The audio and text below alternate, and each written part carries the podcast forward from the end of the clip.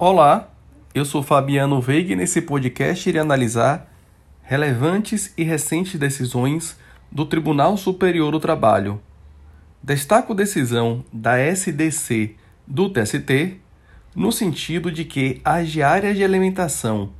pagas aos trabalhadores aeroviários apenas ensejam efetivo pagamento quando o empregado estiver devidamente à disposição do empregador, de modo que é indevido o pagamento em caso do empregado encontrar-se em regime de sobreaviso. Destaco decisão da terceira turma do TST no sentido de que a suspensão do prazo prescricional em face de um dos autores ser menor de idade não beneficiará os demais autores da ação, caso a pretensão exercida em juízo diga respeito a uma indenização individualmente devida ou pretendida por cada um dos autores,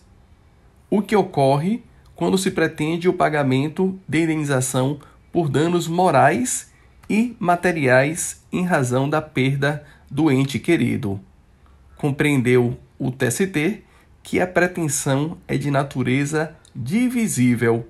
não havendo, portanto, que se falar em comunicação desta cláusula impeditiva do curso do prazo prescricional. Destaco decisão também do Tribunal Superior do Trabalho, mediante a sua terceira turma, que compreendeu que o ato patronal que enseja a perda da folga nos dias de sábado, caso o empregado apresente um atestado médico durante qualquer dia da semana, é ilícito e, consequentemente, gera o chamado dano moral in re ipsa,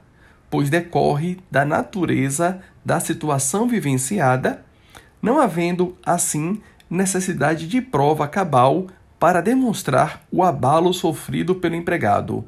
Concluiu, deste modo, a terceira turma que a conduta da empresa que utilizava os atestados médicos apresentados pelos empregados para comprometer as suas avaliações e com isso puni-los com a supressão das folgas aos sábados vai além dos limites do poder diretivo. Destaco decisão da quarta turma do TST que compreendeu que a existência de convênio para exploração de atividade econômica com a utilização da marca de uma das empresas conveniadas não se confunde com terceirização. No caso concreto, decidiu a quarta turma que o convênio assinado entre as empresas não representa uma terceirização de serviços e nem o verbete mencionado, ou seja, a súmula 331 do TST, possibilita a responsabilização generalizada da empresa que se beneficia, ainda que indiretamente, pela força de trabalho do empregado da empresa contratada. Neste sentido, em caso de convênio para exploração de atividade econômica, em relação a cursos presenciais ou à distância, a utilização por parte de uma, por parte de uma das empresas da marca de uma das conveniadas não implica no reconhecimento da terceirização da mão de obra ou de serviços. Destaco, por fim, decisão da sexta turma do TST, que compreendeu que o princípio da irrecorribilidade imediata das decisões interlocutórias, previsto no artigo 893, parágrafo 1 da CLT, e tratado na súmula 214 do TST, também é aplicável à hipótese em que a decisão interlocutória é mista, ou seja, decide uma questão de forma interlocutória e decide uma questão de modo final. Neste sentido, o TST compreendeu que a parte não submetida